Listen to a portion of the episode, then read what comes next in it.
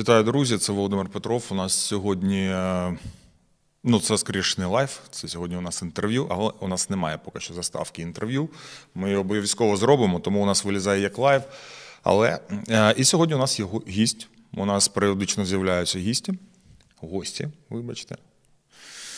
От е, Євген Карась, людина, яка заспокоює всю країну, людина, яка на превеликий мій подив, на превеликий мій подив. От, це саме та ситуація, в якій, яку я іноді розповідаю і кажу, що війна розкриває людей зовсім з іншого боку. Хтось виявляється там, хтось максимально мілітарний в житті, і людина, яка займається там, не знаю, яких, якимись тактикульними речами, всім іншим опиняється десь в, за кордоном під час війни. Хтось, а якийсь там не якийсь, а інструктор по гольфу йде в ЗСУ. Так само і Євген Карась, е, якого всі вважали радикалом, який порушує спокій в країні, а виявилось, що він людина, яка всіх е, заспокоює. Виходить ввечері. Я вам чесно скажу, що в перші дні війни, коли не до кінця було зрозуміло, я сам дивився карася, і він дуже чітко пояснював, що, де, як, чому. Яремче вітає нас, вітаємо Яремче. Лісова вітає. Карась мій Арестович, пише нам Андрій Прайс. От. Так а що, де у нас Євген? Є вже на зв'язку? Дві хвилини. Через дві хвилини. Через дві хвил- хвил- хвилини з'явиться у нас Євген Карась в ефірі.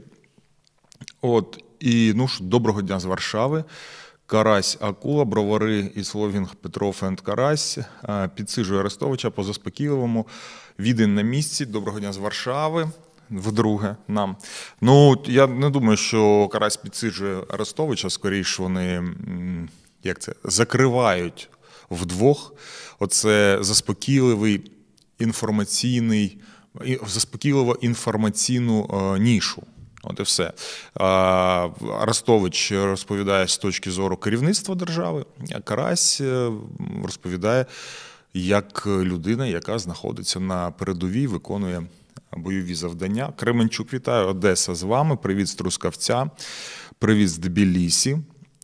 А, так, привіт Соснівки. Доброго дня з Чехії. Мелітополь з вами. Дякуємо, Мелітополь. От, е, привіт з Кам'янця, Кам'янця Подільського, з Києва. Привіт. Хай з Дніпра Іван Франківськ вітає. Нагадую вам, що ми зараз чекаємо Євгена Карася на зв'язку. І будемо з ним обговорювати, як на мене, дуже важливу тему. Е, Невідворотність ядерної війни. Такий у нас заголовок. І він виходить, я взяв е, його саме тому, що вчора Лавров ввечері заявив, що нібито він не виключає можливості ядерної війни, і що нібито вони до неї готові та все інше. Тому потрібно про це говорити, е, щоб це не стало для нас неприємною несподіванкою. І о, я бачу, що у нас вже 321 тисяча підписників була ще півгодини назад, і 322 стало зараз. 1800 людей чекають на Євгена Карася, і я разом з ними, і всього 550 вподобайок. Я так думаю, що Євген не прийде в ефір, поки ви не поставите ще хоча б тисячу вподобайок. Там давайте дотиснемо до півтори тисячі, друзі. Так, і Зараз, поки ми чекаємо Євгена, Ден Горовой, дякую вам величезне. Е, З Ізраїля закинув нам донейт в суперчат. Е, А я зараз попрошу, Михайло, а можете взяти цю футболку у мене в рюкзаку і принести мені? Також, поки ми чекаємо Євгена. Так що, коли в підвал ховатися? Не знаю, я не ховаюся по підвалах. От. Е, не бачу в цьому нічого поганого, до речі. Е, у мене просто немає підвалу, так би я ховався. І я такий блатний і намаханий був. Боровський Данило, дякую вам величезно за донейт на картку Монобанка. Я такий намаханий був і крутий, нібито такий, типа, от сирена, сирена є, а я таки йду в душ. Це тому, що я мешкав на першому поверсі, і тому це мене заспокоювало. Якби я жив десь там на 10-му, я біг би в е, цю в бомбосховище дуже-дуже швидко, повірте. Так. Е, Поїхали. Карась самий великий ніс в Ютубі. Та закінчуйте. Ви Мішу Крупіна, що не дивитесь, що ли? 957, бачите, от довелось вам погрожувати, що карась не прийде, поки не буде півтори тисячі вподобайок, і вже хоп, і майже тисяча. Красунчики. А Женя вийде? Вийде. Женя, чекаємо його. Так. Е, Суперчат. На жаль, ця функція наразі недоступна в вашій місцевості. Чого це? Мегамозку? Мегамозг. Я не знаю, чесно кажучи, чому у вас так. У нас все нормально. Привіт, Зніжина. Запитайте, будь ласка, у Карася про срам. Е, Е, Коротше, ні, давайте самі питайте. Він буде, буде читати коментарі. Я тут в- з'ясовувати якісь е, оці побутові, напівпобутові питання, питання, тому ходи, до того не ходи. Я оце під час мирного життя наслухався. Знаєте, у мене була історія, коли мені мій товариш каже: Ну я не можу до тебе в ефір прийти. Чому ти не можеш до мене в ефір прийти? Ну там мені мене люди не зрозуміють, там ти не подобаєшся моєму оточенню. Капець, серйозно? Що далі, блін? Ну, і зараз там ой, оцей може приходити, оцей не може приходити. Отуда ходи, сюди не ходи, з цим розмовляй, з цим не розмовляй, не розмовляй. Закінчуйте оцю, оцю блін, тьолочну штовханину в інстаграмах. Ну ідіть в інстаграм і там міряйтесь, куди можна, кому можна, з ким у вас конфлікт. А ти з тим спілкуєшся, значить, значить ти мені, мені не дружок і не цей. Та дікуха, тупо дікуха. Дорослі люди, війна на вулиці. Інформація це зброя. О, є на зв'язку. Так поїхали, друзі. О, вітаємо, пане Євген. Салют. Вибачаю. Ми чуємо. Міш, я щось не чую. Е, Я... чу- О, тепер чую. Добрий добрий вечір, добрий ранок, день. Міша, виведіть мені звук, щось, що я, я, я... Ще поспілкуйтесь, так? Давайте ще поспілкуємось. Цікаво. Раз, два, три, раз, два, три. О, все, є. Євген О. Карась. Да. Вітаю. Вибачаю за затримочку, да, нарешті ми залізли. А що це таке? Це якийсь новий. Ладно, потім розберемося. Що, що у нас? Що? Що, що у нас? Це не зумний скайп. не. Це не зумний скайп? Це щось інше? Так, у нас нова програмуліна там стоїть, і там є така штука. Ну, ним, ним зручніше користуватись просто. Його, його використовують зараз і на каналі Рада, і на інших каналах, куди вмикаються. І от зараз і ми також його використовуємо, тому що затримка у з'єднанні мінімальна. Радий бачити. Радий бачити і сподіваюся побачити наживо найближчим часом, тому що. Тому що в нас майже все готово. От, е, друзі, Євген Карась, тема невідворотність ядерної війни. Про що хотів з тобою поговорити? Е, Нічого, що, нічого, нічого що не ти. От, е, ну, ну, є закони телебачення, потрібно, потрібно там на ви і все інше, але будемо на ти. От, е, дивись, яка справа.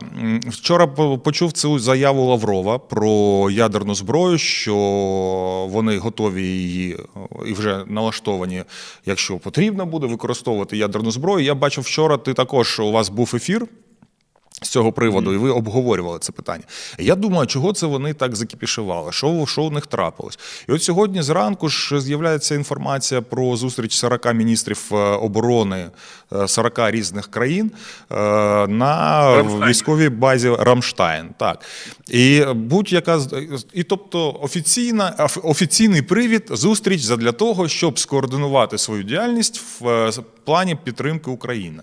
Але кожній здоровій притомній людині зрозуміло, що це 40 міністрів оборони збираються, щоб домовитись, як вони будуть е, вже остаточно вирішувати питання.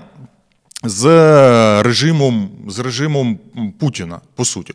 От я не, не буду казати, там вони будуть знищувати Росію, там ще щось. Ну, тобто для них ворог наразі головний це Путін і його оточення. Так? Щоб, щоб ми зараз не грали на руку, і ми ж повинні як робити? Е, е, Росіяни. Э, Дорогие, дорогие россияне, не бойтесь нас. Мы идем к вам с миром, мы будем вас кормить, поить, вы будете жить хорошо. Мы просто, э, мы просто э, снесем антинародный преступный режим Путина. Все, не встречайте нас как врагов, встречайте нас с хлебом, солью, цветами. Ну так же ж потрібно, правильно? Ми От, поставимо тому- праву щеку, да-да-да. Да, тому, тому ми не будемо зараз казати, що просто зру- зруйнують вщент Росію, от, а знесуть е, антинародний преступний режим е, Путіна та його оточення. І я думаю, що це саме сьогодні, по суті, своїм рішенням буде оголошено Третю світову війну, яка, на мою думку, не може закінчитись нічим іншим, ніж використанням ядерної зброї. Ну, це той самий спектакль, в якому на стіні висить рушниця, яка повинна вистрелити. Що скажеш з цього приводу? Ти зараз так розказав, і я вже наконець-то повірив, що їбануть. Ну, це логічно. Дивись, я що думаю. В принципі, е, всяке якби, е, існування, воно ж має свій кінець. І кінець це теж є частина існування. І всяке припинення будь-чого це початок чогось нового. Але це якщо ми беремо про матеріальні предмети. Якщо це духовні предмети, люди, живі істоти з душею, е, яким дан Бог, яким дано якби грішний шлях, то якби це хороша межа, де ми підведемо підсумки, хто як жив, хто що робив, хто де набрався кредитів, хто де брехав і обманав. Тому навіть якщо е, вальнуть всім, чим є ядерним, і всі ми помремо. Ну, значить, я буду доволен, тому що я жив хорошо, я думаю. Ну, непогано так, нормально. Тобто я так ну, думаю, що не попаду до Путіна, наприклад, до Жириновського, туди от їхній цей, коротше, котельчик. А У тебе, у тебе погано, окремий, так? У тебе окремий буде. Ну, Я думаю, що в принципі, ну от люди так переживають, а ми всі помремо. Ну так помремо, так помремо. Тут за це не треба, якби це сильно там переоцінювати. Якби стільки людей живе на світі, що за себе можна не переживати. От. Але мені ще здається, все таки, що. Е, Я тут е, зараз е, зайнявся таким ще проектом, поки що не до цього, ну тому що хватає якби без того, чим зайнятися. Е, поставить е, пам'ятник російському прапорщику. От я даже вивів уже його, так як і нього йде, е, я слідкую за його біографією. Є в Росії такий прапорщик Спіздяєв, який, в принципі, йому ми, ну він, я не знаю, чи він диверсант, чи це по щирій душі, чи він, от, коротше, частина от просто якогось такого, е, я не знаю, архітектури от світової, е, оцеї антируської чи проруської корупції. От завдяки ньому. Реально, у них же ж е, утопили крейсер Москву. Там мала бути система протипожежної безпеки. Я так трошки уділюсь на 5 хвилин, тому що мені здається, це от важливо. Нормально, Стріляє, нормально.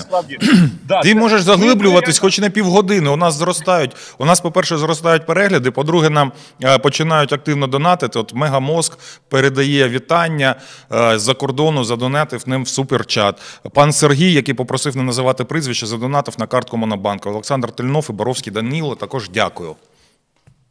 Да. Зану- Я от е, хочу, я просто до- добився вже цілісного бачення е, біографії цієї якби особи. Я його часто згадую. Спочатку просто як анонімного прапорщика, потім став прапорщика з Піздявим. Сьогодні дізнався, що його перевели вже ФСБ. І справді людина незаурядна. Так, от до кінця війни він, в принципі, буде нам відкривати ворота вже від е, мавзолея, де ми будемо проводити цю дезінфекцію Леніна, там санітайзером, всіма ділами. То В чому йде ситуація? От е, в Росію постійно спіткає доля, е, що десь їх накрила наша ДРГ. Спочатку, ну з таких самих відомих випадків, да, там на крейсері Москва не спрацювала система протипожежної безпеки. І ми розуміємо, чому, тому що собрались два прапорщика. Я вже десь згадував цей жарт, хто вже бачив, ви не переживайте. Ну хто тут на Ісландії глядачі, я думаю, комусь це важливо це почути, тому що ми ж маємо розуміти, як працюють наша розвідка, кому ставить пам'ятники. Так от е, на крейсері Москва що не сработала система протипожежної безпеки? Тому що коли проходив цей крейсер е, капітальний ремонт, в результаті чого його ціна добилася десь порядку там 750 мільйонів доларів, кажуть. Це не було старе корито, як там потім казали пропагандисти. І частина російських офіцерів військових потім каже, що ви несете бред, який нахер он нам не нужен этот крейсер? Це був крейсер, який ми не можемо построїти в ближайші годи ніяк. По-перше, навіть грошей не хватить, тому що один такий крейсер, крейсер якщо я не помиляюсь, ціною як річний бюджет е, там Ростовської області, бо я, я десь читав от порівняння, скільки це розміром. Так от е, на крейсері не спрацювала навіть після враження ракетами система протипожежної безпеки, і в результаті там все взірвалося. А чому? Тому що коли був цей ремонт, приходить два прапорщика, він каже, слушай. Можно как бы ремонт сделать на Москве, а можно все спиздить и на дачу там, например, дымарь забрать или вот огнетушители в баньку. Той каже, как, ты что, это же крейсер Москва. Той каже, слушай, так, блядь, ну крейсер же Москва, он же непотопляем, это же Москва, это же Черноморский флот непобедимый. Каже, ну да, ну что-то вот она каже, слушай, ну в любом случае, крейсер в море плавает, зачем там пожарная защита? Это что, для дебил, это для натовцев этих нужно. Блядь, ну там же море, ведра. Каже, слушай, там экипаж 400 Ні, ну человек. логічно же. Ну, да, реально ведрами логічно. залить нормально, но це не все. Е, Це було якби самих відомих випадків. Ми чули, як поступають зараз на озброєння російські танки Т-80, там Т-72, яких знімають з консервації і йдуть з голою броньою. До речі, застрілився на секундочку полковник, е, якщо не помиляюсь, чи 90 чи якого там е, танкової цього їхньої дивізії, один з полковників, тому що йому видно сказали, виводь в строй там е, 20 танків, а виїхало там один, і він коротше застрілився, тому що поняв, йому хана буде. Тобто там теж прапорщик Спіздяєв поработав. І таких випадків я не здивуюсь, якщо у прапорщика Спіздяєва десь там на дачці замість вентилятора крутиться от К-52 лопасть, от, а десь К-52 полетів, коротше, там, ну, з цим, е, як його, з гумовим чоботом замість вінта. Тобто такі от історії. Но це була його ще битність, поки він ще був в армії російській. Він допомагав, якби тому, щоб нічого не поїхало і так далі. От як в них вічно було, що там на бумажці полк, а на, а на ділі якби какашка повзе. Е, сьогодні я нарешті зрозумів, куди він пропав. Тобто він в принципі виконав задачі по тому е, прапорщик Спіздяєв, аби не працювало все в армії російській. Ну вже фактично вони ж наступають ну відвертим лайном. Я не буду зараз, не можна зараз даватися деталі, які от це просто свіжиться там вчора, позавчора, що ми узнаємо про їхню техніку. Ну, ну це реально сука. Я, я завжди мене найбільше, коли у нас щось не стріляє, не заводиться. Я думаю, блядь, ну у нас це понятно, тому що все совєтське, грошей було мало, восьмий рік війни. Ну коли ти читаєш цю саму дікуху ще хуже про велику вторую армію міра з бюджетом, там, блін, за такі гроші можна було мост до Марса проложити. І у них все це не їздить. Це все, коротше, реально тіше е, душу. Ну, тобто в армії задачі вже виконані. І прапорщик Спіздяєв, він перейшов на роботу в ФСБ. І я не знав, де він дівся. І коротше, сьогодні я бачу, як пише колишній е, ГБшник, якийсь він чи з СВР, у розвідці, чи з ФСБ. Я Володі скидав, до речі, е, ці от ужинки. А, я їх всім скидав, забув. Це я Володі скидав, то, що, то, що е, от, більш цікаве. То е, вчора. Е, коротше, то що пише цей от бивший ФСБшник, що в високих кабінетах Кремля і Лубянки зацікавились уже тим, що от, значить, передається волонтерка армії. І за це почали робити бомбом. Почали чекісти приходити, я так розумію, десь там, що тобі на карточку, зачем ти це пишеш, не пиши. І логіка то у них яка йде. Е, по-перше, якби е, вони бояться, що якась якби е, свинюка буде заводити хоч якісь горизонтальні зв'язки. Однозначно, не бояться навіть своїх. Вони бояться, що хтось, крім Путіна, буде може з кимось якби там напряму говорити, тому що у них же все замикається. Поняв, що вже сидить цей коротше бігліас в бункері, і тільки туди, якби поступають якісь команди, всі інші бояться. Вони бояться хоч якихось горизонталій. Но реальна причина ще друга. Що вони бояться, що буде виявлено, що ніхіра в вазках немає, а на бумазі, коротше, купа всього. І ще й зараз щось там доставляють, якісь там тепловізори для спецназу, всій Москвою скидається на один. І коли це все спливе, кому ж доведеться відповідати, і якийсь генерал тила ФСБ каже: е, е, ви що, прикалуєтесь? Типу, уже там е, Чойгу, коротше, в реанімації, Шойгу, Шойгу в реанімації, уже купа, коротше, цих репресірованих. Зараз ви ще мене хочете поставити? Яка нахуй волонтерка? Прекратіть збор, не треба. І там бігом біжить до знайомого генерала і каже: чувак, чувак, прекращай, там ти треба зупинити цих чуваків. Зараз виявиться, що я нічого, і мене ще теж стріляють. Я планував, що я то даже, даже після ядерної війни доживу, тому що стільки всього спіздів, що на дачі там забарикадіровано.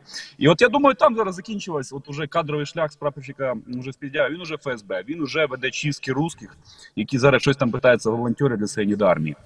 От тому він заслуговує пам'ятник, і я навіть не знаю, от в якому форматі це зробити. Мене реально інколи даже по ночам це думають, як же відмітити оцих от прапора всієї Росії, які просто спіздили все. Чудова ідея. Я тепер теж буду на цю тему думати.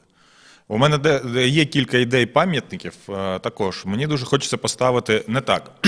Мені дуже хочеться повісити в Києві пам'ятник, е, пам'ятник Києві. О, це буде перший висячий пам'ятник, бажано до гори ногами. Ну реально, я вважаю, що нам потрібні пам'ятники зрадникам. Так, ну пам'ятник це ж символ. Це є символ цього прапора, є символ е, саме зрадника, такого гидного, неприємного. Щоб е, це ж я дякую Ківі. До речі, я йому я йому дуже вдячний, тому що у нас е, прикладів в історії подібної зради не було.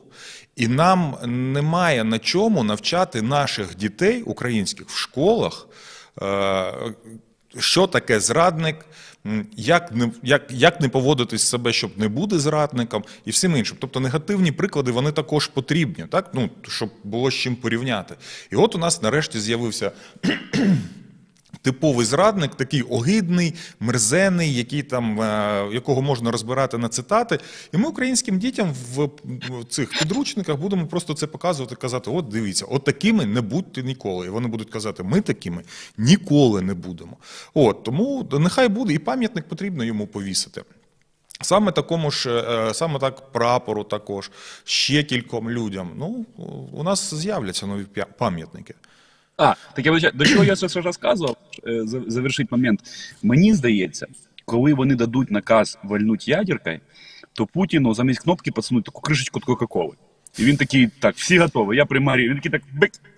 Воно нічого. Він такий бик, вони. Це нормально, уже полетіло все, уже полетіло, і десь такий Вадим Владимирович, ложите спать, там галоперидольчик, е, там несовершенний мальчик, там до вас туди, і все, все, якби все хорошо, все вже унічтожене. Мені щось здається, що ну не, не вальне воно не буде просто чим. Навіть там тактичний ядерний удар. Не буде просто ким стріляти. Я тут ще маю трошки, звісно, можу похвалитися да, інсайди, тобто просто то, що то, що я спілкуюся з людьми, які десь брали цих полонених, десь вони говорили е, в операціях трогали цих додіків, тобто і там і у них досить свіжіші радіоперехвати. От і просто моральний стан якби дуже надихає російських військ. Тому мені здається, що зараз, от в комплексі, я ну видно, що мот- мотивація, якби е, це ж не то, що да, понятно, що цим важко там, хто посланий на Україну. Но в цілому я розумію, що навіть те, як вони сформували якби оце от ударний наступ на Київ е, по смішному з цими медальками і з цими гранатами для подавлення мітингів, які я думав, це у цього Тімерського ОМОНа. Е, і Виявилося, це все було в Бучі у блін, у елітної цієї Псковської дивізії. Я якось був цікавий, думаю, блін, де ж це елітна дивізія? І оказалось, на цю елітну дивізію покрашили бучанські партизани. І Гриня Животовський підписується до нього в Фейсбук. Опять, опять він буде думати, що це боти, буде всіх удаляти вас. ну я жартую. От то е, вони ж покрашили саме цю от елітну. е, Ну, в Гостомелі ж е, в Гостомель, здається, вони висаджувались спочатку.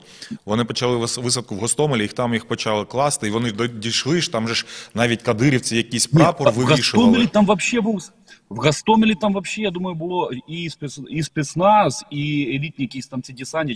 А це саме, ну, в Гостомелі їх було не так багато. А саме от заходили ешелонами першими, тобто це йдуть там, ну, по пів тисячі, наверное, групи, там, батальйонами. Заходили саме от елітні їхні частини і, і, йшли якби з гранатами для е, под- подавлення от таких, типу, там, мирних мітингів в Астані, тому що доньки думали, що буде ціпірком. І у них була повністю збитий весь цей план. Ну всі ми це знаємо. І до чого я кажу, це ж унітазне, оце все е, грабеж почався. З них свої ці ритуальні об'єкти почали забирати, щоб от. Е, я думаю, ну це ж так, в принципі, коли у тебе велика імперська ідея, ти себе так не поводиш. Тобто, це в принципі такі про- прості мародьорщики, які розраховують на легку прогулянку. І далі на неї розраховують. І зараз той, хто не готовий на цю прогулянку, їх бігом ротірують, міняють і посилають уже дебілів. А дебіли погано воюють, дебіли отримують втрати, і потім все це знову переходить до е, е, режиму руської душі, коли прийшло підкріплення. Там там ну там у них так буває прикольно. Коли прийшло підкріплення, там прибула рота. Каже, а почему вас пять? Нас пять, и что два в атаку не пойдет. Нихуя, я ебал в рот, мы не будем. Це, Думаю, в штаб, блядь, так а где же рота, короче? Тобто, ну, все таке враження, ти читаєш анекдоти реально. От, коли слухаєш от як цих русських, як у них зараз відбувається. Ну, на це реальність. То я думаю, що ядерка просто не взлетить і Путіна в цьому плані підставлять. А по поводу Киви, до речі, я реально я настільки з цього сміюсь. Це ж настільки ну безтолково, якби безставач, е, навіть я кажу масло масляне. Ну це дійсності. От Ківа це якась от така зацикленість, можна сказати, от всіх слів про глупоту, от їх можна навряд. Тобто тупой тупіця. І я думав до останнього, що це агент СБУ. Я думав, що він працює під прикриттям, тому що ну так бездарно все це робить. Я думав, що він типу, спеціально якби робить там русський мір ідіотами, довкола себе стягує бездарних людей там і так далі. А виявилось, ні, це справжній якби русський. Це капець, це дуже жорстко. Ну, він, він зрозумілий російському глядачу, е, тупому, це ми також обговорювали. Тобто, чим, чим тупіший зрадник, чим він огидніший, тим він краще зрозумілий е, росіянам. Я хочу подякувати пані Тетяна е, за донець суперчат і Троянда Півонія також. Євгеній Панченко за донет на картку Монобанка, Сергій Сердюк, також дякую вам. Дмитро Лизунов. Слухай, мені знаєш, які донати відправляють? З чотирьох, чотирьох цифр. Це пішло від катарсису, до речі. Вони першими почали це робити. Вгадаєш ці чотири Катарсис. цифри? Один, чотири і, і так далі. Це цифри нашого миротворчого контингента в Москві. Це рік Да. підписання, по-моєму, якої там унії. Не, не, не Люблінської, там якась друга була унія. Ми ж якби чемні християни будемо. Зрозуміло. Денис Гоготов і Даніл, Даніїл Лісаченка також відправили. І тут питання, що мене питають у мене, що мене заспокоює, коли я думаю про ядерну війну, про неминучість ядерної війни. Я вам поясню дуже швидко. Е, Мені ж вже 44 роки, і е, я виховувався в радянському союзі під час холодної війни. Нас лякали кожного дня ядерною війною. Тобто в газетах, в гумористичних, в серйозних, в теле- телеекрана кожного дня розповідали американці, ядерна війна. Тому я згорав в, в цьому в ядерному полум'ї кожної кожного вечора перед сном і маленькою дитиною дуже цього боявся. Тому мене навіть розчарує, якщо я помру якось по-іншому. Мене з дитинства привчили, що я помру під час ядерної під час ядерної війни. А скажи, будь ласка, а от е, тут питання про те. Що мене заспокоює, коли я думаю про неминучість ядерної війни. А як ти собі, якщо думаєш, як ти собі уявляєш, як відбудеться ядерна війна? От що це буде? Наприклад, 40 країн зібрались і погасили Росію. Або Росія випустила 10 ракет, і країни почали реагувати, і лише потім вирішили, наприклад, відповісти. Як от можемо ми змоделювати з тобою хоча б один-два е, протоколи початку ядерної війни?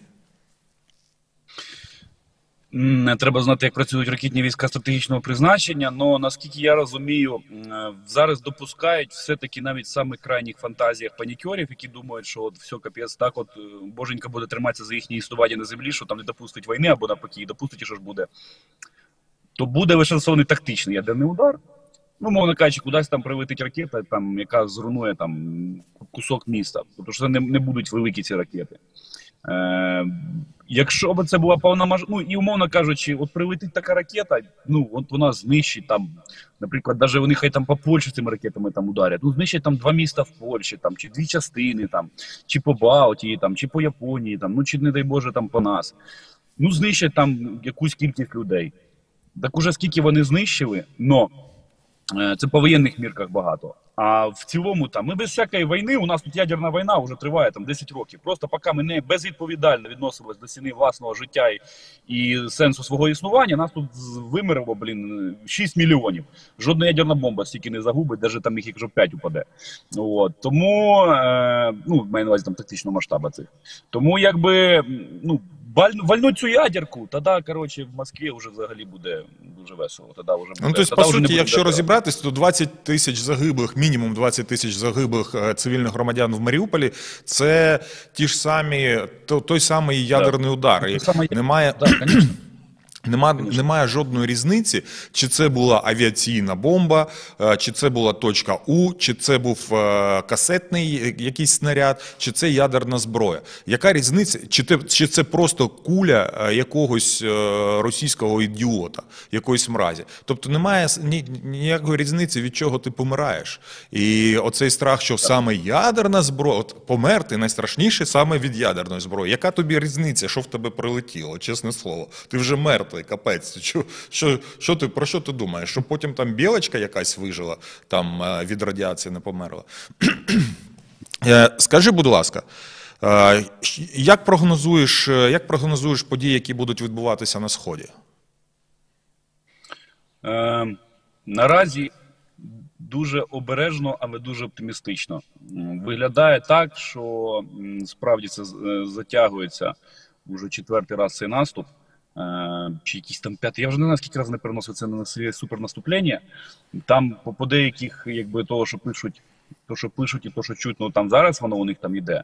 Ну от уже скільки зараз там пів четвертої, мабуть, а чи десь там е, третя година. але ми не бачимо якби супер якогось наступу до сих пір. Е, що прям вони всюди, якби щось намагаються робити, якісь там цю розвідку боєм, там потихеньку кладуть людей. Вічно у них у них там їхні передові частини, деякі бояться, що їх там на поті зараз контратакують і візьмуть якби в кільце. От е, поки що, поки що, тьфу-тьфу, навіть сьогодні опять, опять все перенеслось. Е, а перенеслось, тому що нема ким, тому що все через це от русське місто, яким вони і думають, і їдять, і яким вони сюди планували цю операцію. І мені здається, що ми можемо очікувати е, дуже оптимістичних е, варіантів просування російських військ, що вони просунуться от до Москви. Ну це буде пізніше, це рочків десь через два з миротворчим контингентом нашим. І катарсис буде очолювати, підпишіться на цей паблік, великі гуманісти. Вони вони першими опублікують правила поведінки на вулицях е, Москви, коли туди задуть українські миротворці. От Вони, до речі, за діти катарсису задонейтили щойно то також з цифрою 1,4 і ти на карту Монопанка. І Максим Солодовник, Богдан Широкоступ, Кирило Пшеничний і Люш Павло. Дякуємо вам за а і Олександр Широкий. Дякую за донати. Вибач, що перебиваю тебе іноді, але Да, да, потрібно потрібно Да. дякувати людям. Да, то от по з приводу наступу на, на сході, поки що, якби ні, ну звичайно, тут же ж діло в чому, що якщо хто хоче бути воєнним експертом, і от він там е, може десь дивитися нас там десь з війни, він думає, як це? Та вони ж стріляють, а тут. Там понятно, що не то слово, що йде этот вот, е, двіж. Е, ну давайте, може, можна матюкатися, бо я і так уже матюкаюсь. Там піздарез. Так іде, що якби, ти вже там матюкаєшся, понятно. Да, да, я вже просто так на автоматі. Там піздарез якби серйозний, і само собою, якби ну дискотека йде по повній. І да, навіть там наша частина, якби там завантажена задачами. Е, тому тут якби ну нічого не скажеш. Е, Війна це війна, но є якби виміри да, там бойця, є виміри батальйона, там чи навіть там кількох бригад, е, чи навіть хай там групи військ оперативного командування, які якби зайняті роботою, і воно робиться. А є якби стратегія, да, то що реально ці обізяни можуть мають взяти, що вони планували і куди вони просуваються. Тобто ми розуміємо, що ну армійська машина, генштаб їм можна суцільно довіряти. Вони виконують свою задачу, вони цю задачу виконують. Що будуть утрати, на жаль, вони будуть, бо це війна. Але е, це якби горе, і це є якби задача солдата, да, виконувати задачі армії. А от в плані е, цивільному людині, то я би так би налаштований був значно позитивніше, тому що треба лише займатися добре волонтеркою в тилу, треба якби е, виконувати свою роботу, просто щоб не стояла економіка і так далі. Но в цілому всі стратегічні задачі, які перед собою ставила Росія, вони йдуть коту під хвіст. І я зараз, ну. Тут зараз я подумаю, що ну коротше кажучи, от даже давайте даже так по конкретиці. Вони всюди е, сунуться, уже ж точно, вже ж 100% почалася вже другі, друга там фаза наступу, і вони всюди сунуться, сунуться. Скільки вони там просунулись? Ну щось там найбільша ділянка, це по-моєму було там 14 кілометрів. По-моєму, Ну, щось І до щось 30, там, здається. До, ну, да, окей, там, до 30, і десь там зайняли, типу, там Креміну, яка Креміна, насправді, село або містечко, воно йде в низині, його просто, е, наскільки я розумію, маневр був такий, що і, там незручно тримати оборону, просто ешелон наш сунувся трошки назад, щоб ці зайшли туди, відзвітували, їм вже треба відзвітувати, що вони щось взяли, і вони взяли, їх там накрили, і якби, ну, вони радуються, що вони взяли там 200 е, чоловік 200 і там 300-300, ну, це якщо по всій лінії фронту.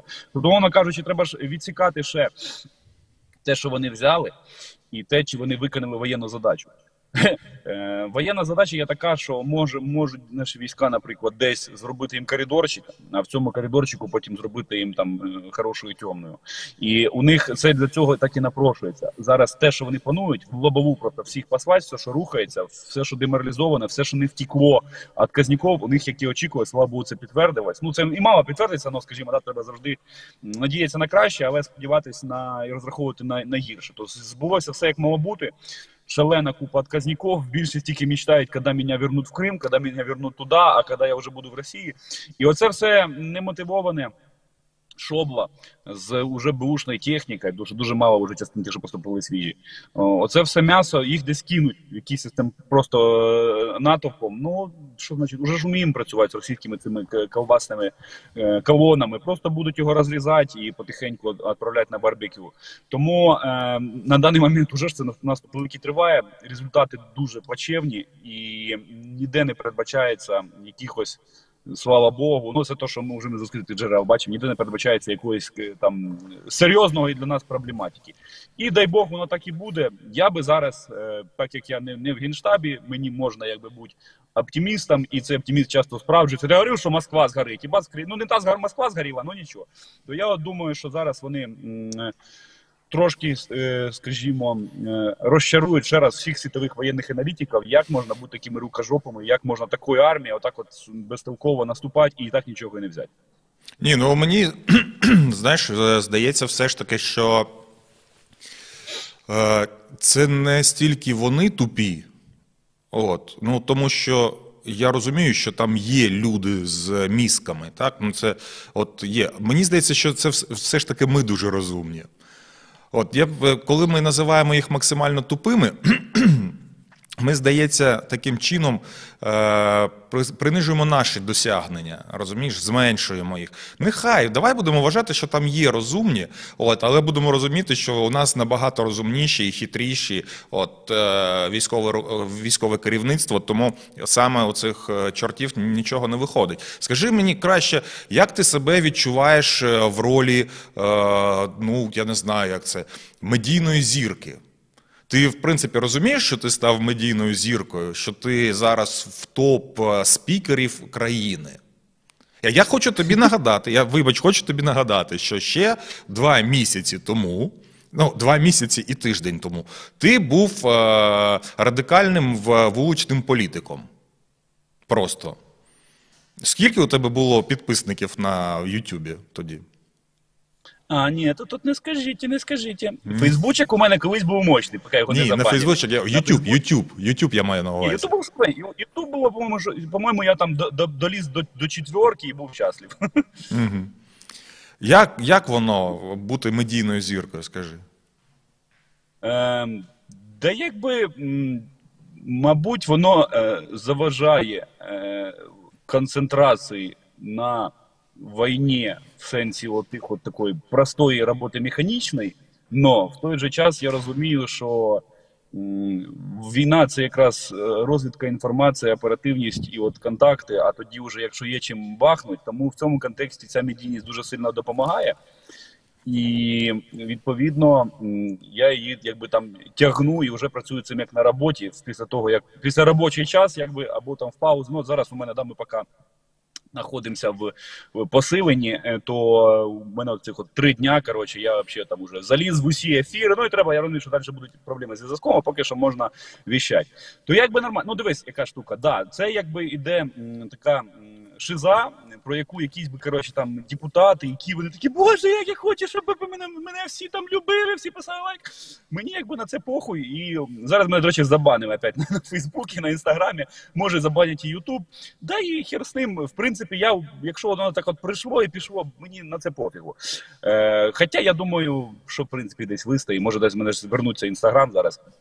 Е, я нормально себе чухаю, тобто я ж якби е, лисий, я, в мене завжди було все хорошо з усім, я задоволен собою, квітну, пахну. Тому якби такого якогось для мене шока, типу, цієї популярності е, і медійності немає. Єдине, що мене мене завжди е, хочеться цю штуку, як от так, от, типа, маяком перенаправити цей, е, от цю всю доброту е, на на інших військових. Але я ж і до того розумію. Я розумію, що в будь-якому випадку, навіть після війни, появиться стільки коротше ну теж нехороших людей, які будуть е, реально себе. Да вже зараз, вже зараз. Зараз не можна про це говорити, але я деяких вже підсвічую зараз там е, козаків, хто красавчики, хто там на себе взяв. Ну такі, блядь, піздець. Тобто, ну там вже зараз майже у нас там всі побували в якомусь там е, в зарубах. Ну є ж якби заруби, да, коли ти такий думаєш, ого, типу, от це я коротше там побував в Call of Duty на максималках. А є якби просто за межею подій, за межею якби відважності і холоднокровного праці холоднокровної роботи праці мозку речі, і от таких людей. От і їх же ж треба буде всіх підсвітити. Треба буде, щоб їм всім дали хоч якісь блядь, офігенні медальки, там щоб їх коротше про них написали в книжках. Тобто я розумію, що машина пропаганди державна любої держави, вона не настільки вміє це все робити, гнучко, як якби от живі люди. І я знаю, що я виведу потім в топ е- дуже багато якби людей, які того заслуговують, і це дуже класно. Тому цей от медійний вентилятор він буде працювати по призначенню. 100%. І е, тобто, оце от весь цей коротше доброту людську, що ми, ми е, ро, ро, накриємо всіх, кому це, це хто це заслужив, максимальну кількість людей. Тому я до цього відношусь дуже з великим гумором. Е, і е, ну коротше кажучи, тут що ж сказати. Е, мабуть, тільки те, що як воно почалось знаково, да, от е, і щоб люди розуміли. І от, блядь, хто дивиться цей ефір.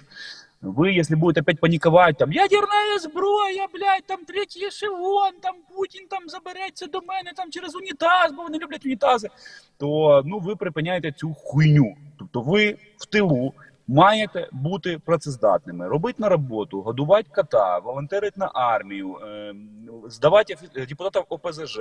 Якщо ти адвокат, допомагати бойцям, навіть тероборони там Сихова, наприклад, які випадково е, виконують там бойову задачу по мерседесу, в якому буде їхати депутат ОПЗЖ. Треба бути адвокати, треба буде довести, що там був е, в танк в багажнику і так далі. Тобто, треба виконувати свою роботу.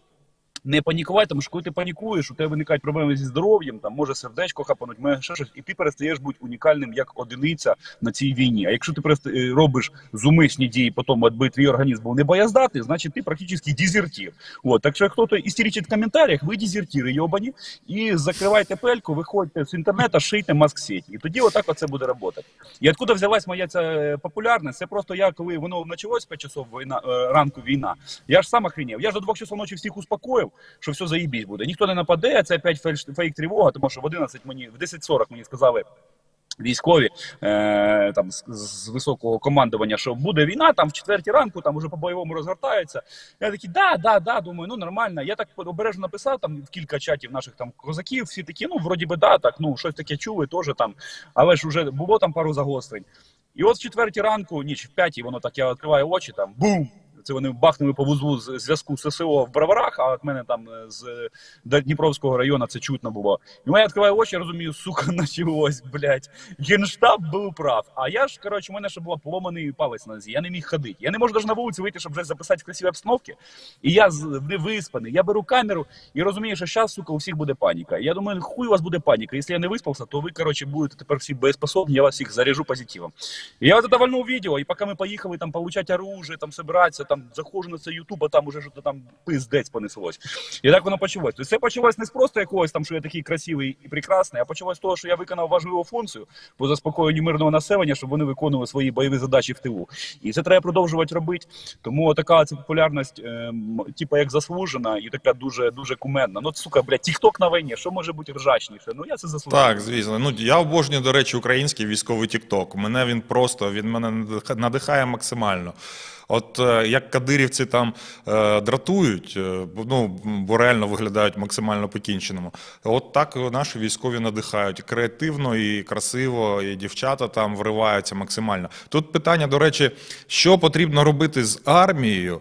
Не так, що потрібно змінювати в армії після війни. Чуваки, нічого не потрібно, все, не чіпайте армію руками. Вони, вони чудово справляються. Яко, якщо когось не влаштовує українська армія зараз, то ну знаєте, там, підіть до лікаря, попийте цих якихось пигулок, тому що нічого не потрібно змінювати. Все працює як, як потрібно. Зараз хочу поговорити про волонтерство.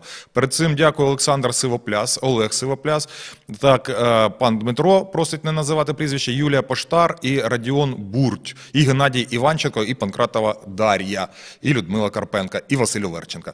І Максим Солодовников. Дякую вам величезно за ваші донати на картку Монобанка. Чому сьогодні вийшло це інтерв'ю, друзі? Тому що я вчора. Наша, наша колега Богдана Шевченко збирає гроші на автівку для свого брата, який зараз знаходиться е, на війні. От вона збирала, збирала автівку, е, гроші на автівку, і туди залітає е, донейт від Євгена е, Карася. І донейт можна озвучувати донейт? Та ні, не треба, просто що достатньо багато грошей, щоб купити нормально. Коротше кажучи, донейт, ну. Умовно кажучи, на півавтівки, якщо так, якщо серйозно. Ну тобто міцний такий, причому до того ж на, на півавтівки такої серйозної. А всі, хто нас дивляться, е, я е, і вчора ми з тобою про це говорили. Я ще три тижні тому почав розповідати, що чуваки, не потрібно збирати гроші на автівки там за 5 тисяч доларів, за 7 тисяч доларів. Це фігня, це небезпечна історія. Тому що от я знаю, хлопці збирав, пригнали в Одесу хлопцям автівку за 7 тисяч доларів. Вони поїхали на СТО, автівку просто просто не випустили, сказали, ми вам її не віддамо, тому що там ви встанете на ній. І все. І от уявіть, виконує спецгрупа спецзавдання, сідає в автівку і починає їхати ну, в зворотній від ворога бік. А автівка не їде. І все. Це, це небезпечно для життя. Тому якщо збираєте на автівки, якщо купуєте, то купуйте великі. І мене вчора здивувало. Да, здивувала ця історія, що типу, а як а, самому ж потрібно. Я просто чесно скажу: от я уявляю себе на місці, ну, на місці керівника а, розвідувальної групи, так, командира, якому донетять гроші. І от вони мені донетять, я ці гроші я купив це, це, це, це. Коли у мене все є, то я думаю, а гроші ще залишились. Я думаю, ну нехай буде, тут закінчиться, ми докупимо. А ви робите навпаки, ви ці гроші не тримаєте, ви їх переводите іншим людям. Тобто робите, робите донейти іншим військовим. У нас така історія була, коли ми збирали гроші е, дружинам, сім'ям військових, і там збирали багато грошей. Виходило, що зібрали більше, ніж потрібно. І на питання, що робити, ми говорили: ну віддайте сюди, віддайте сюди, е, оцим цій сім'ї відправте. І вони ділили ці гроші. Але я ну, якщо це мені зрозуміло, то мені не зрозуміло, навіщо ділити гроші, роздавати на ну, давати донейти іншим військовим, якщо у вас також можуть бути потреби далі. Право в тому, що ця війна, вона, як і всі, незвична, має свою специфіку. І от наразі вона просто для істориків, от для якихось, може, навіть ку- культурологів, потім буде просто блискуче цікаво тим, наскільки йдуть оці от якісь так медіани е, там швидкості і ефективності, і наскільки час грає роль. Е, тут кожен день. Чим швидше ми зараз будемо працювати, поки поступають нові озброєння, поки видихаються е, русські в своєму псевдонаступленні, кожен день потім буде цінуватися за 5. І зараз дуже важливо максимально швидко всім виконувати свої задачі, максимально швидко якби воювати, тому що потім вони стануть в оборону, і буде трошки важче їх викурювати. Це буде зайвий час. А чим дольше ми будемо викурювати їх з тої оборони, ми перейдемо довше до іншого виду наступу. Там звільнення того ж самого Крима, е, початок роботи вже там з миротворчим контингентом там на Кубані, там допомогою Японії, там союзна операція десь на Курілах.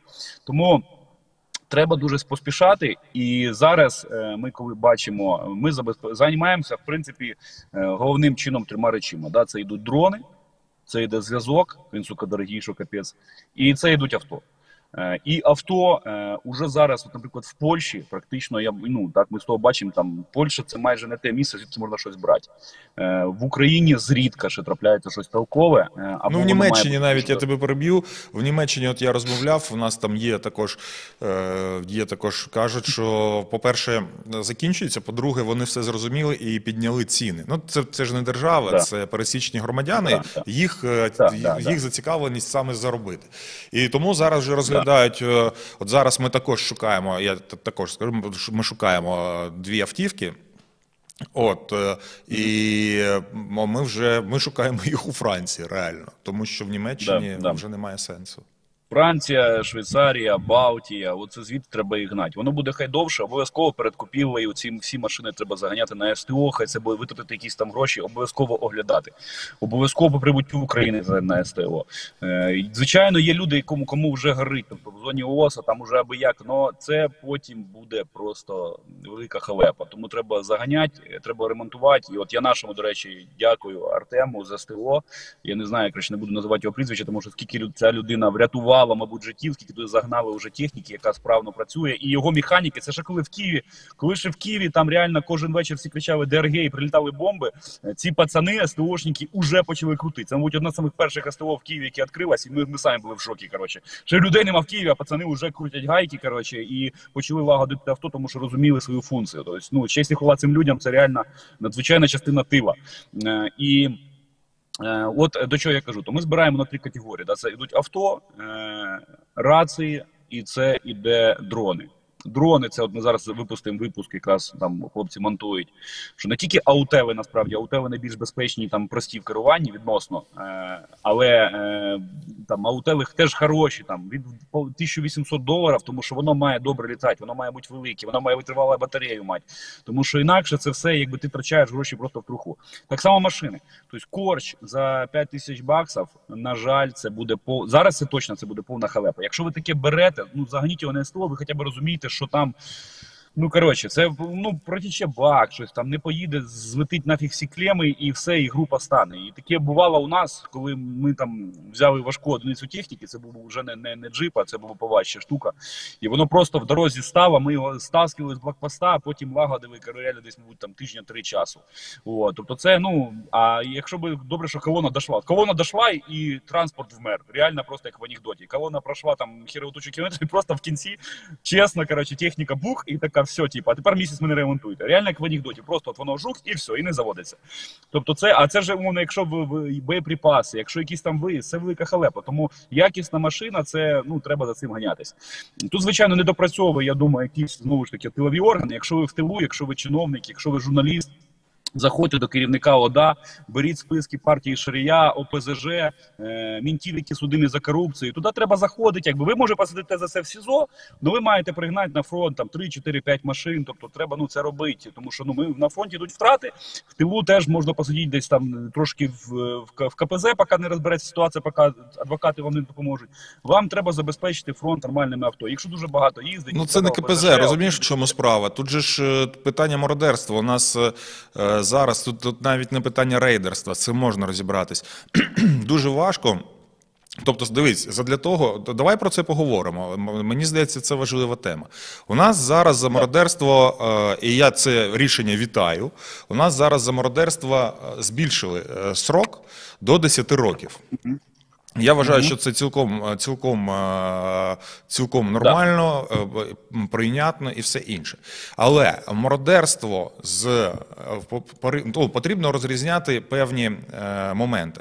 По-перше, якщо в окупованій Бучі людина йде до магазину, бере безкоштовно ковбасу, хліб, консерви, заходить в епіцентр і бере там дрова, мангал, розпалювач, так, і якийсь топор. Чи може це вважатись мародерством? Чи це е, він добуває собі їжу? Це перший момент. Якщо він взяв їжу, мангал, дрова, розпалювач і, наприклад, дві плазми і пральну машину, так, то це вже, звісно ж, 100% мародерство. То це що стосується побутового рівня. Тепер те, що стосується е, рівня е, державного. Якщо люди заходять, наприклад, в будинок Медведчука умовного, так, або там Шуфрича, і беруть звідти автівки, е, ті ж самі плазми, ті, що можна продати, все інше, і виходять, так, і, йдуть до себе додому, їздять на цих автівках, то це, звісно ж, мародерство, також за законом.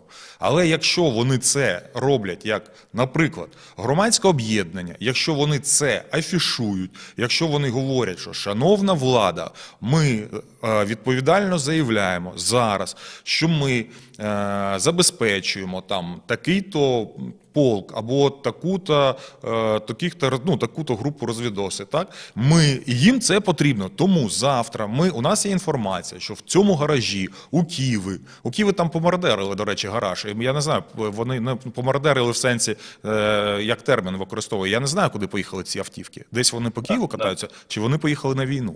Розумієш? Тобто, якщо ми попереджаємо і кажемо, шановне керівництво держави, ми знаємо, що там є, нам це потрібно, це економія для ЗСУ, і це вконче необхідно зараз. Йдуть це. Забирають і зимають, чи це мародерство? Ні. Але потрібно це як цю історію якось систематизувати. Тобто повинна Да. бути у нас є військова адміністрація. Тобто, чи потрібно отримати у них дозвіл у цієї військової адміністрації, чи ще щось? Тому що, ну, погодься, зараз от людина піде, візьме, спробує, по-перше, у неї це заберуть, а по-друге, посадять в СІЗО. А ми ж говоримо з тобою про те, що вона повинна працювати в тилу на користь е, і на користь країни, і на користь ЗСУ. Як це правильно зробити? Скажи. Я ду- я звертаюся зараз не до цивільного населення. Цивільне населення має проводити себе як от е, коригувальники е, ретрибуційних комісій, які мають складатися з працівників там СБУ, там тероборони. Я думаю, якщо тероборона затримає депутата, до речі, от зараз він їздить на Івано-Франківській області, мелькав десь тижня три тому, чи вже місяць тому, я вже не пам'ятаю. Е, Червоненко? це Червоненка. А я знаю, де він живе там. Я знаю, де він О. живе. Це ж його кошельник спіймав. Мені кошельник телефонує, каже: чуєш, я зараз Да, відео Жека тобі. Жека. Так, він мені надіс- надсилає Жека, відео, а там цей на підпишіться джипах. до нього. Е, Треба, треба це завжди робити, бо це вже блогерська ця от, коротше, тема. Підпишіться на Жеку Кошельника, він красавчик, козак, е, Ютуб, Інстаграм, тому що треба підписатися на всіх хороших людей. Вам треба кудись підписуватись, на нього підпишіться, тому що це козак. Мене забанять, ще когось забанять, а Жеку не забанять. На Жеку підпишіться. Да, то він правильно навів наводку, і треба там працювати. От Червоненка тот же самий, наприклад, е, от їздить на якомусь там е, чи крузаку, чи Лексусу. Це, сука, проходима машина, оказується. Він їздить на показали. він їздить на Audi A8, здається, а його охорона їздить на двох е, А, це охорона була. на двох тундрах, здається, вони їздять. Ні, стоп, стоп. Жека Кошельник його зустрів на якому джипі він сам був за рулем. Лічна свинюка була за рулем. Ну, От, тобто він зараз вже на, джип їздить. Це джип, я то думав, всі ці коротше, е, ті от крузаки, типа, це просто красиво, типа, і великі. Це ж виявляється реально армійський джип. Я Яшки Циганкову, покойному спецназовцю, який в Ізюмі порішив там хірову тучу танка, заради нього вже прислали просто літак росіяни, заради нього одного спецназовця, ну, умовно кажучи, там взорвали там цілий сільськовський будинок, де він сидів, земля пухом герою. То ми Яшки хотіли купити джип за 30 тисяч баксів, тому що ми знали, е, що це треба. І коли другі мені баці кажуть, ого, ніхера собі, коротше, там е, він ну, з полку спецназа, полк спецназа. А потім вони кажуть, ні, ну так да, нам завжди кажуть, що от спецгрупи країн НАТО вони їздять хайлюкси або е, крузаки. Тобто це має бути проходима машина, яка не підведе. от І, нам пишуть, що е, він, він живе, Червоненко зараз живе урочище Женець, комплекс Орлан. Я думаю, що А де тероборона? Де бойці повинні поїхати Україні? забрати певні, ну, поїхати цих, е, е, як це, е, е, коротше, і з'ять. І Із'ять ці автівки, і нехай вони їдуть на війну.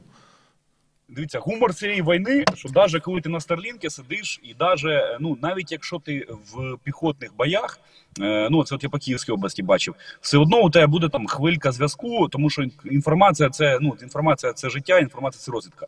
Ви там текстом десь напишете, що от у Червоненка забрали, наприклад, на армію три джипа. Там приїхала якась там комендатура, щось там каже, не можна туди-сюди.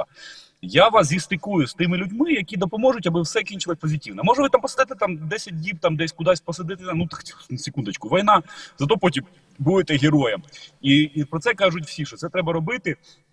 Ну, бажано, щоб це робили військові, е, і бажано, щоб це було е, якось координовано. Тому це ну це на місцях. Я ж не що зараз просто поїхали забрав. Тобто скоординуйтесь десь, знайдіть якогось нормального там СБУшника, знайдіть якогось нормального керівника ВЧ. Далі подайте там сигнал. Ми проведемо цю операцію і зведемо вас з якимись іншими, хто би це з Києва скоординував. І воно все піде на фронт. Ці всі машини, це ж все під облік піде. Тобто ми це все перевіримо. Е, і ну це треба робити. То я до чого повертаючись до теми е, донатів, да, то. Е, треба робити швидко. Треба нам швидко постачати. Тому ми зараз е, уже десь, мабуть, місяць.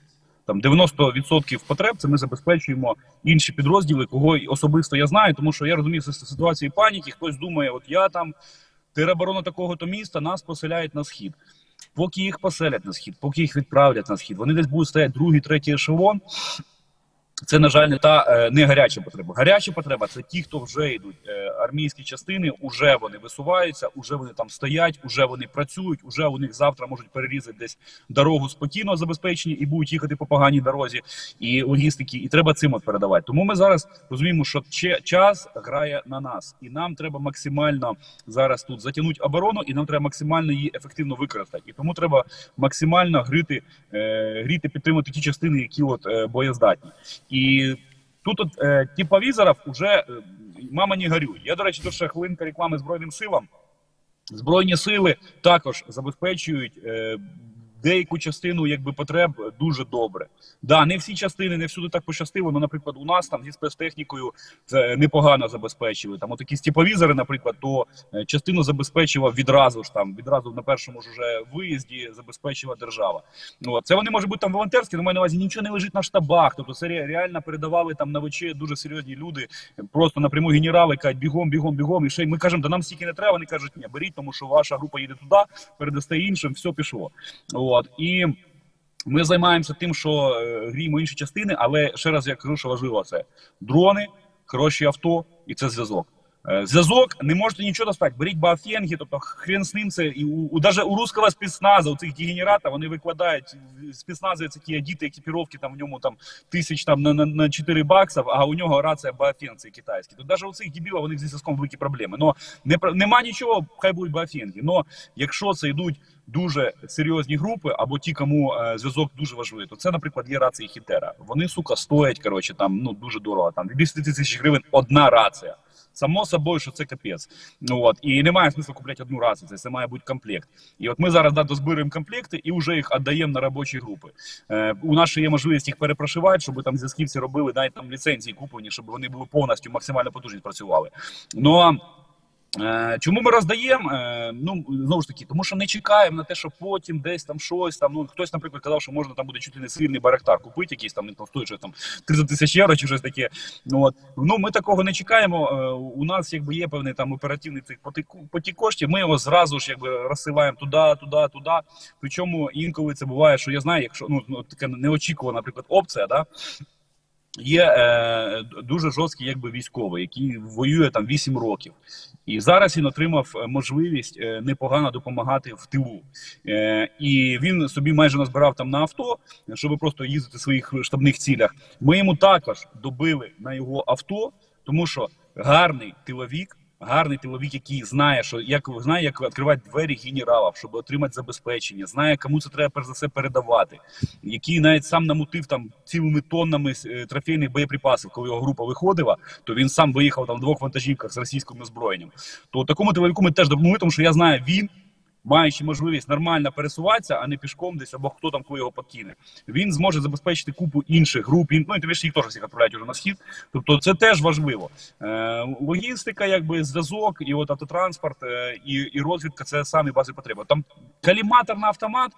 Бляха, ну у нас там е, дівчата е, деяким нашим хлопцям там прислали по каліматору. Ну вони навіть їх зараз познімали, тому що Калашников, в принципі, як і все русське, воно не передбачено для чогось розумного. І коли до нього цепляєш цей каліматор, страшно цим калашникам там двері вибивати, страшно ним там десь з ним машині їздить. Калашников і, і без каліматора прекрасний. Ну максимум там купити приклад, щоб було удобніше десь там стріляти. А оці фінтіфлюшки це таке вже. Це ну там індивідуально можна, але якщо брати частини. То їм треба навіть не тапки Вова. От там всі ганяють з тапки Вовом. Е, ну, якщо мені повезло, там нам мені видали демісезонні ці талани, вони офігенні. Е, но в них вже теж стало там жаркувато. Ну коли зима, то взагалі було. Не треба ніяких було супер там тапок. Зараз я ганяють там купити там тапки Вова, які коштують там, не там тисяч сім гривень. Да ніфіга. Лучше купити ще один коптер. Лучше купіть там, поремонтуйте машину, поки є час, заганяєте на ремонт, хай ви будете їздити на мешкільно ремонтуєте. Тому що зв'язок, мобільність і розвідка це одну переважно дрони. Або оптичні прилади. До речі, що ж рекомендую, не тепловізори ганяться купляти. Тепловізор це вночі, і тепловізор має бути більше 500 метрів, щоб він десь там хоча б 800 плюс. Ви купіть, доставайте монокулярні монокуляри, як бінокль, тільки менше. Чому Тому що бінокль на цих вірьовочках, коли тобі РПГ, ще бронік, ще там то, ще хто там міномет тащить, це взагалі ну, маленькі міномети, 60 мм, то це взагалі хана. Це тащить, ти реально таки нагрузився, і в принципі ти вже як пересувний дот. Ти можеш так стріляти, вже нікуди не рухаючись, тому що це попробуй понести. Там шесть снарядів РПГ і ще, щось там, пулемет.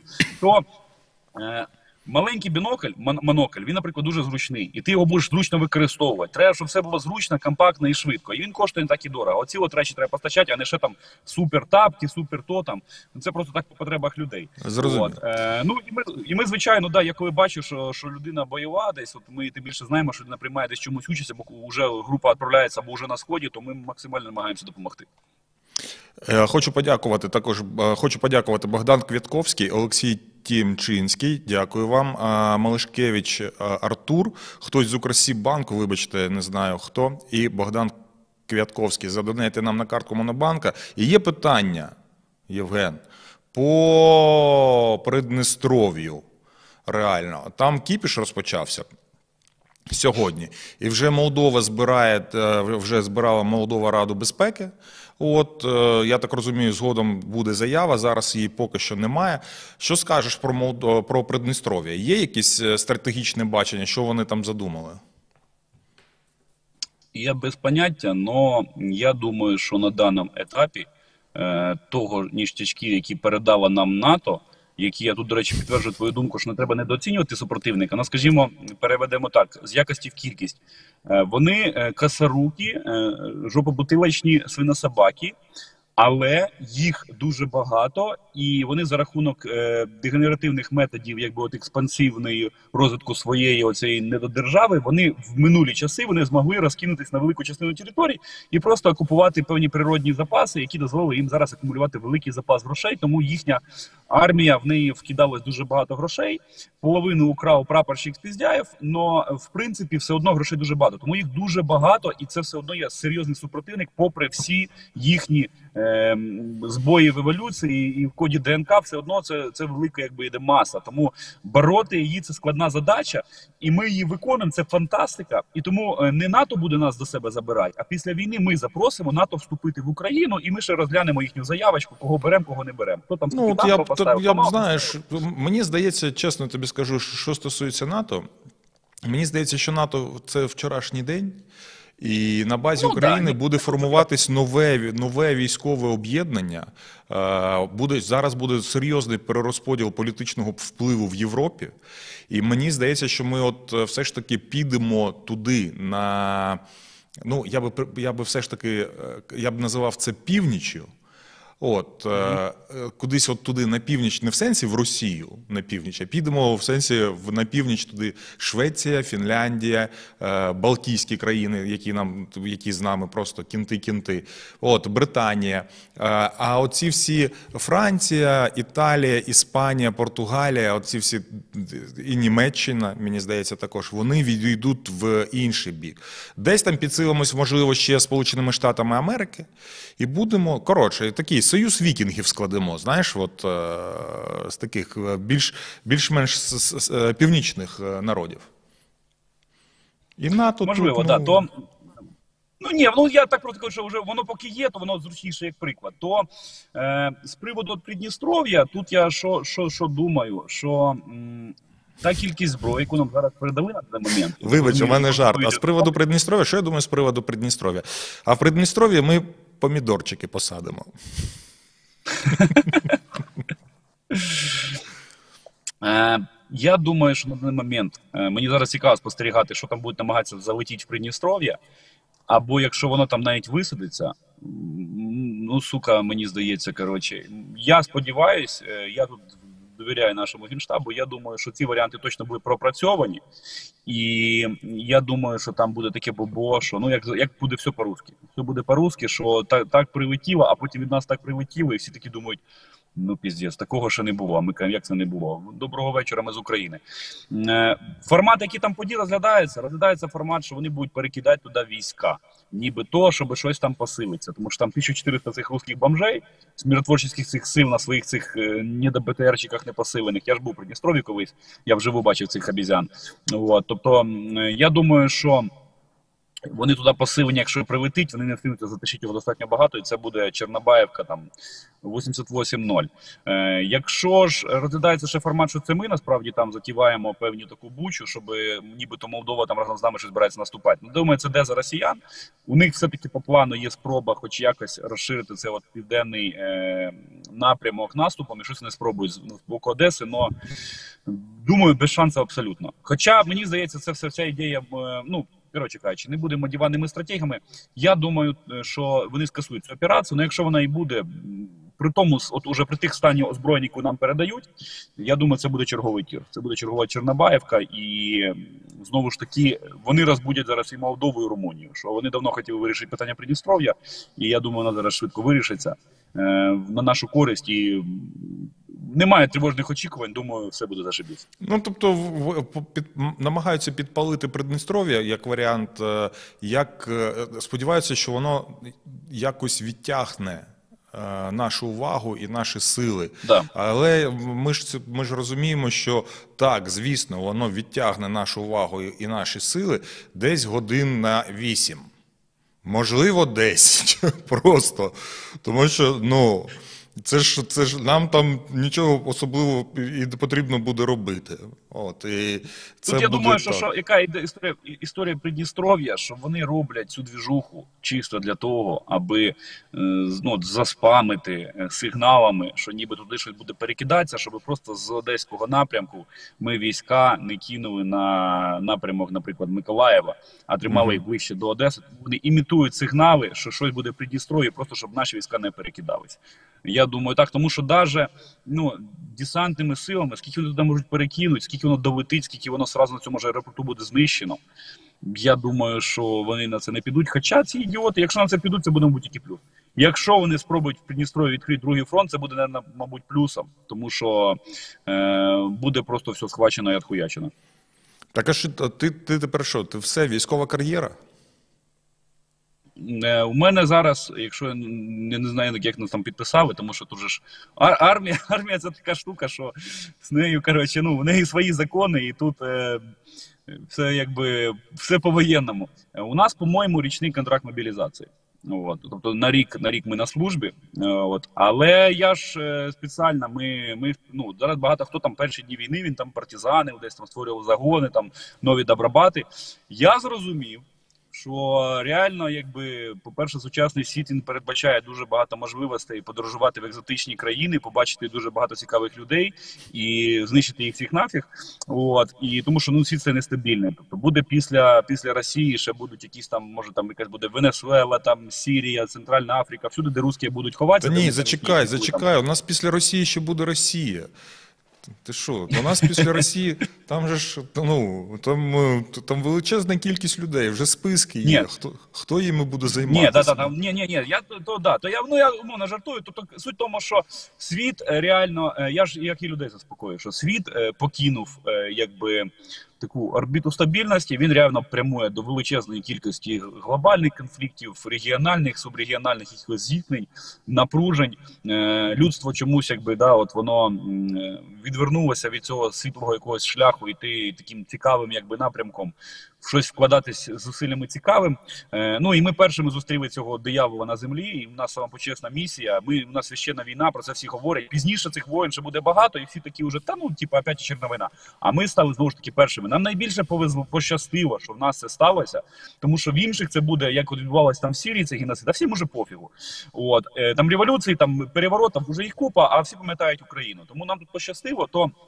До чого я кажу, що е, в принципі військовій службі зараз треба присвятити е, е, кількість часу певну для того, щоб повністю вже бути як риба у воді, як карась ЗСУ.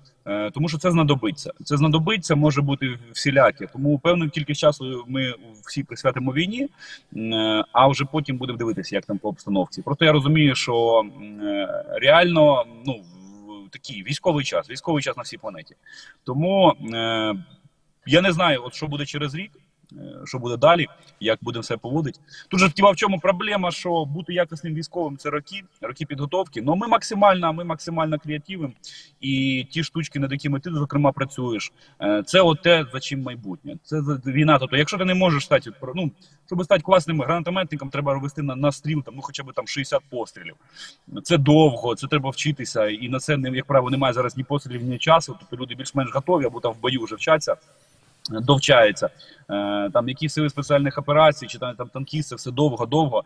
Е, До цього теж треба прямувати. Но оскільки нам, е, нашим хлопцям, у нас там декілька груп на фронті, дозволяють клепки і дозволяє смікалка робити щось цікавеньке, то ми от саме фокусуємося на найбільш таких цікавих інноваційних напрямках. І от ми якраз чудим так по-серйозному. У нас зараз одна там група виконує таку взагалі там е, цікаві функції, зв'язані з високими технологіями, саме прикладним на конкретній ділянці фронту, яка може робити дуже неочікувані якби от речі. І от ми будемо все вкладатися. Я буду ще збирати яких алхіміків, техніків, і щоб не просто якби там е, ну є вже мінометники, хто хороший мінометник. Ну треба зробити так, щоб ці міни попадали, щоб їх точно наводило. І от ми от на себе будемо робити ставку, там ми себе знайдемо. От в таких речах е, ми себе на війні знайдемо е, і будемо максимально корисні в короткі строки. Тобто, так що да, поки що рухаємося по воєнній лінії. Раз, особисте питання коротке. Що там наш мальчик? Нормально?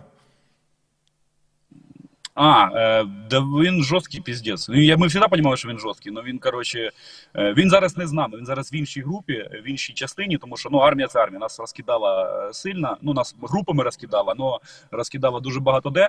Ну, от. ну бо нас багато було. Всі такі, блядь, ну, це було так смішно, блядь, сколько вас? Откуда у вас автомати?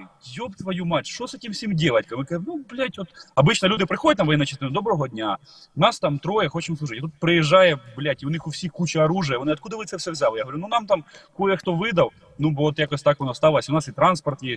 Ну тоді цивільний був, понятно, але тоді хватало, щоб цьому їздити на цих легковушках. І нас розкидали по частинах, але він красавчик. Він дуже холоднокровний. Е, Він, до речі, зі своїм братом е, працює. От теж е, ветеран.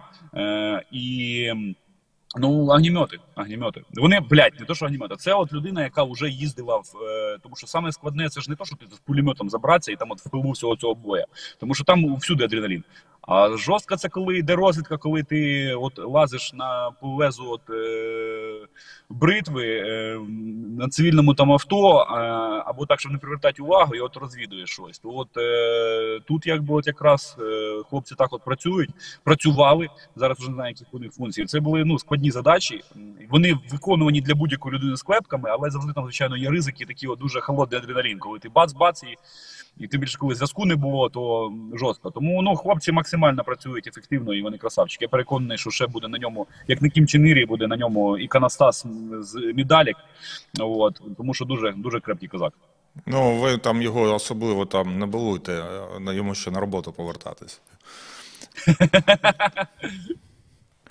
Е, так, друзі, ну що, це Євген Карась. В, сьогодні завітав до нас в студію. Дякуємо за всі запитання, за всі відповіді на запитання. Дякую, дякую за те, що е, мені здається, що ти нагнав нам підписників. Я ще не знаю, але згодом подивлюсь. От е, ще раз сподіваюся на зустріч е, вже наживо. От будемо просити тебе ще виходити до нас з якимись цікавими розповідями, з якимись цікавими історіями. історіями. От дякую величезне. Я, я чесно, я, я, я тебе просто не, не смикав з приводу інтерв'ю, тому що ну я знаю, що там важливі якісь завдання, якісь важлива робота. Думаю, що я буду лізти зі своїм там інтерв'ю. Все, ти сказав, що можна, і тепер будемо бачити набагато можна- частіше. Можна смикати. Я до- навіть навіть коли повна срака, якби то е, треба ну інформаційна е, у них же в чому ситуація. Вони вкидають в ВІПСО е, значні кошти, і воно у них криворуке. А ми на, на гуморі і просто на, на невеличкій там самовіддачі, там не поспиш десь трошки зафігачиш, і це реально робить толк. Більше того, я бачу, коли горить у русні, а того, що просто дивиться інформаційну роботу, як вони просто в одну калітку і програють, тому це треба цим займатися. От. Ну і окремо, раз ми вже піднімемо цю тематику, то підпишіться от на канал Ісландія, е, на Ютуб Ісландія. Якщо є Телеграм Ісландія, теж підпишіться. Вам треба кудись підписуватись, от сюди і підписуйтесь. Е, Підпишіться на Євгена Карася в Телеграмі, на Ютубі, всюди підписуйтесь, тому що е, треба дублювати канали зв'язку. Е, Величезні кошти витрачаються росіянами на те, аби блокувати канали. До кожного може прилетіти. От зараз заблокували мені е, Раміна Ава. Ой, Раміна ця. Раміна, коротше, е, е, е, Екзархай е, взяла у мене інтерв'ю. Я захотів говорити російською, щоб ми звертались на е, аудиторію саме пострадянського союзу. Казахстан, Балтія, хтось Німеччина, Вірменія, Азербайджан. Так воно і було. Багато дуже писало мені людей з цих країн, тому що ну, до, росі... до русських немає смислу звертатися. Там буде звертатися наша артилерія. Е, то е, і я знав, що це буде проблема для неї і для мене, що звернемо увагу до їхнього цього ІПСО. І почали бомбити. І от да, снесли її інстаграм на 300 тисяч, і мені знесли на там, щоб там 70 тисяч підписоти вже. Тому що вони дуже бояться, от, що ми виходимо на цю аудиторію. Тому треба робити більше, краще, веселіше, і треба поширювати максимально якби нашу інформаційну роботу. Так що підписуйтесь всюди. Дякую Володі за ефір. Все буде добре. Всіх їх закатаємо в чорнозем. Дякую, дякую. Все, до зустрічі. До, зустрічі і побачимось. Так, друзі, е, ну що, Євген Карась був. Я б ще говорив, чесно кажучи, я ще б говорив, говорив, і е, так, передають від мами. Бачив, що передали привіт від мами Євгену Карасю. Ну, потрібно мені привіти від мам передавати. Я ж відомий е, любимчик мам. Жарт. Друзі, е, хочу подякувати Роману Сійчук, е, Осейчук, Дороги на любов, Олександр Сердюков. Е, Дякую вам за ваші донейти. Бачу, що це на перемогу, е, щоб подяки, обійняв, підняв. Бочечка Владіслав також дякую. Юскова е, Надя, Богдан Квятковський і Олексій. Тімчинський. Друзі, дякую вам за те, що були у нас в ефірі. Зараз подивлюсь, скільки там по- вподобайок нам натицяли. Аж цікаво. Ну, майже, майже 4 тисячі. Що хочу сказати, сьогодні буде ще у нас зараз е, будуть питаннячки Києва. Нагадай, будь ласка, Настя, о якій о котрій буде у нас е, е, лайв е, разом з буде о 17.30. у нас буде лайв спільний з Сергієм Івановим. Це буде не розрив, а спільний лайв. Розрив буде обов'язково, але завтра. І також сьогодні у нас буде вечірня. Вечірня казочка. Друзі, е, я вас всіх, я не прощаюсь, вас всіх обіймаю. От, ваш мальчик це режисер, наш мальчик це е, головний інженер наш. Так, про нього була мова. Ну, вже, вже здогадались певні люди. От, е, тому всіх радий був бачити. І ще сьогодні побачимось. До зустрічі.